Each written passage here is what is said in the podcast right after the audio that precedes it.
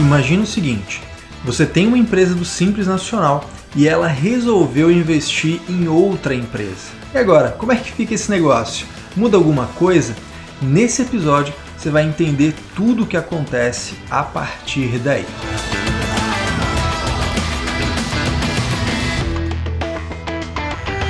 Opa, tudo bom? Aqui é o Caio Melo e o papo de hoje vai ser tudo junto e misturado. A gente vai falar de contábil, societário, tributário, porque você já me conhece, né? Aqui a gente fala de contabilidade de verdade, sem enrolação e indo direto ao que interessa. Mas antes de começar o nosso papo, eu vou te pedir um favor. Como sempre, como já é habitual, se você curte aprender aqui comigo, se você acha que isso está sendo útil para você, compartilha nas suas redes sociais, no teu trabalho, na tua faculdade, para que eu possa chegar em mais gente e ajudar cada vez mais contadores. Beleza? Mas agora sem enrolação, bora pro conteúdo. Então imagina o seguinte, uma empresa resolveu por algum motivo participar, investir em outra empresa. Isso pode se dar de diferentes maneiras, né? mas o mais comum é que essa empresa, essa, essa empresa que agora a gente vai chamar de investidora, ela compra cotas de uma outra empresa. Por que, que eu digo que pode ser de várias maneiras? Porque de repente ela não comprou efetivamente, ela pode ter recebido isso por dação em pagamento, né, a emissão de cotas ou de ações lá da, da outra empresa, da outra companhia. Um dos sócios pode ter integralizado o capital com essas cotas da outra empresa e aí essa aqui que vira investidora, ela se torna sócia, ela se torna titular daquelas cotas ou daquelas ações, enfim, mas a forma de entrar a participação, a forma de entrarem as cotas ou ações na empresa não é tão importante assim. A grande questão é essa: é uma empresa que investe em outra empresa, ela não pode, presta atenção, ela não pode continuar no Simples Nacional. Na verdade, o buraco é um pouco mais embaixo. Por quê? Porque existem dois grupos de vedações na Lei Complementar 123. Então, vamos lá, vamos por partes. Qual é a nossa base legal aqui, a nossa referência de legislação? Lei Complementar 123 de 2006, que é a lei famosa Lei do Simples Nacional, mas que fala de muito mais do que isso. Na verdade, começa a falar do Simples Nacional, se não me engano, lá depois do artigo, a partir do artigo 12. Antes disso, ela está falando de microempresas e empresas de pequeno porte. Ah, Caio, mas não é a mesma coisa? Não, não é a mesma coisa. Uma coisa é o porte da empresa, outra coisa é o seu regime tributário. Então, olha que interessante antes de falar dessa história de uma empresa participar da outra, a gente tem que ter um contexto mínimo aqui. Eu posso ter uma empresa ME ou uma empresa EPP, ou seja, tem o porte de ME ou EPP, mas ela usar o regime tributário lucro presumido, regime tributário lucro real. Isso pode acontecer, não tem absolutamente problema nenhum. Agora, toda empresa do Simples Nacional tem que ser ME ou EPP. Algumas pessoas até confundem isso, né? Acham que é tudo a mesma coisa, mas a partir de agora você sabe que não é, que são duas coisas diferentes. E por que, que eu estou te falando tudo isso antes de falar do assunto desse episódio? Porque quando você olha as vedações da Lei Complementar 123, elas estão em dois pontos da legislação. O primeiro ponto é o artigo 3, parágrafo 4. O segundo ponto é o artigo 17. E aqui é bem interessante porque o primeiro ponto, artigo 3 parágrafo 4 está falando das vedações daquilo que veda o tratamento jurídico diferenciado trazido por essa lei complementar, inclusive o regime tributário. Então não é simplesmente o que está no artigo 3 parágrafo 4 não te veda simplesmente o simples nacional, mas também veda o uso do porte microempresa ou empresa de pequeno porte. Agora, o artigo 17, que é o segundo ponto que traz vedações, ali não. Ali está falando de vedações ao simples nacional somente. Então você pode ter vedações que te impedem do Simples Nacional, lá no artigo 17, mas que você pode continuar sendo uma ME, pode continuar sendo uma EPP.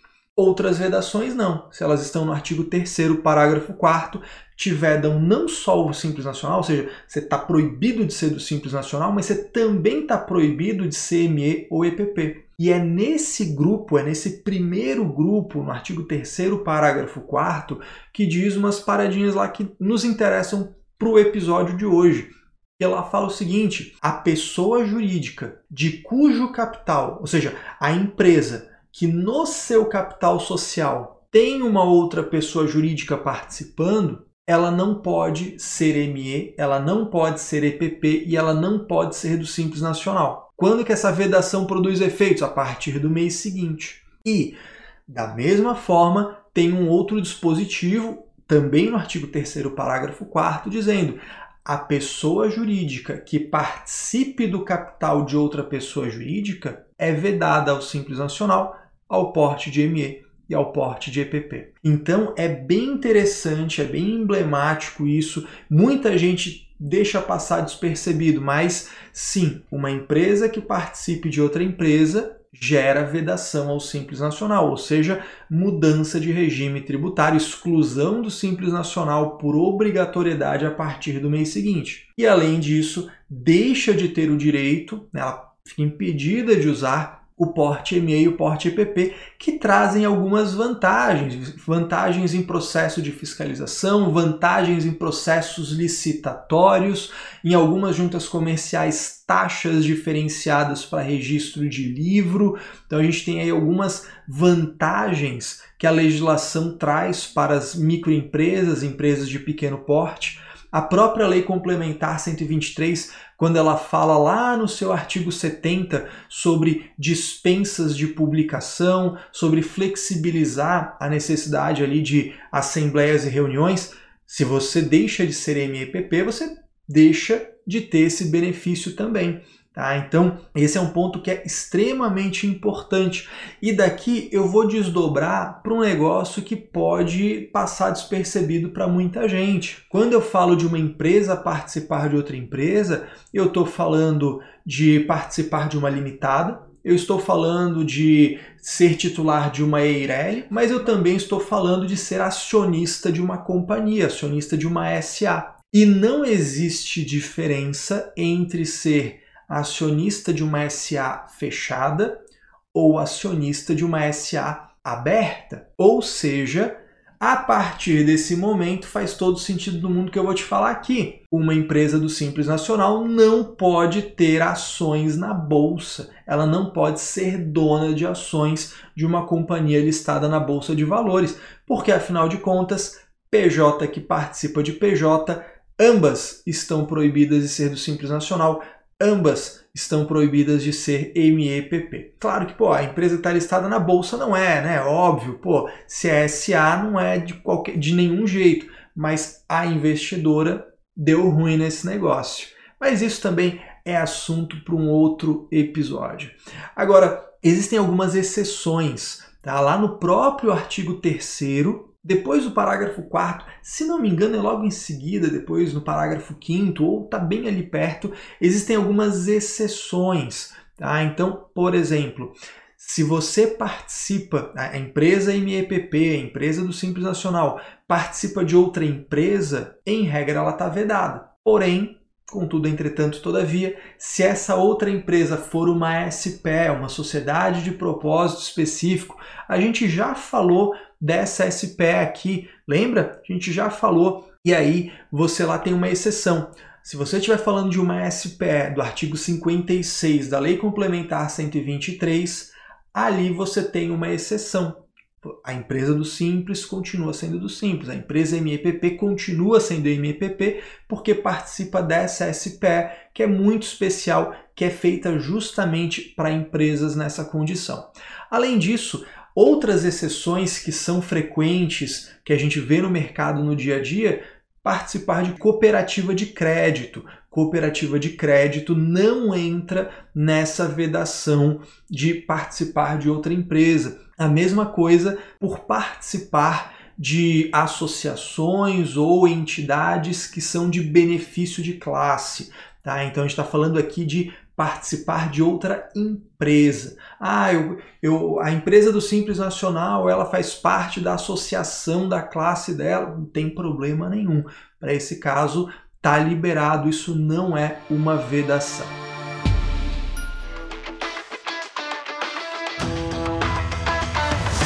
Tem sentido para você? Encaixou? As coisas fizeram sentido?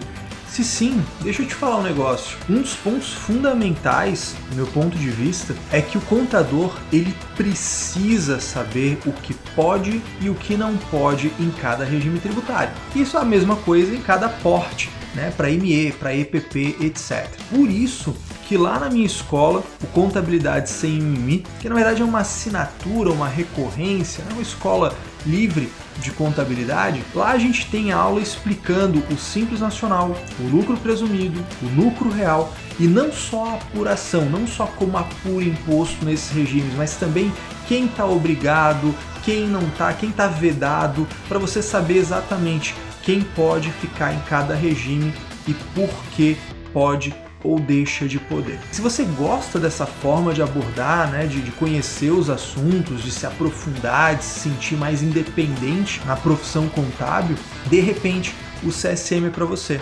É o seguinte, entra lá caiomelo.com.br barra CSM e lá você vai conhecer como funciona a nossa escola, vai ver lá as dezenas de aulas gravadas que você tem acesso imediato quando se inscreve. Além, é claro, de, pô, toda semana tem uma nova aula comigo para a gente se aprofundar ainda mais nos assuntos. Cara, vai lá, visita o site, conhece a nossa proposta de trabalho e faz um teste. Você pode fazer lá um teste grátis de 7 dias, conhecer a escola sem tirar absolutamente nenhum centavo do bolso. Beleza? Mas fica com Deus, uma ótima semana para você e bora crescer junto.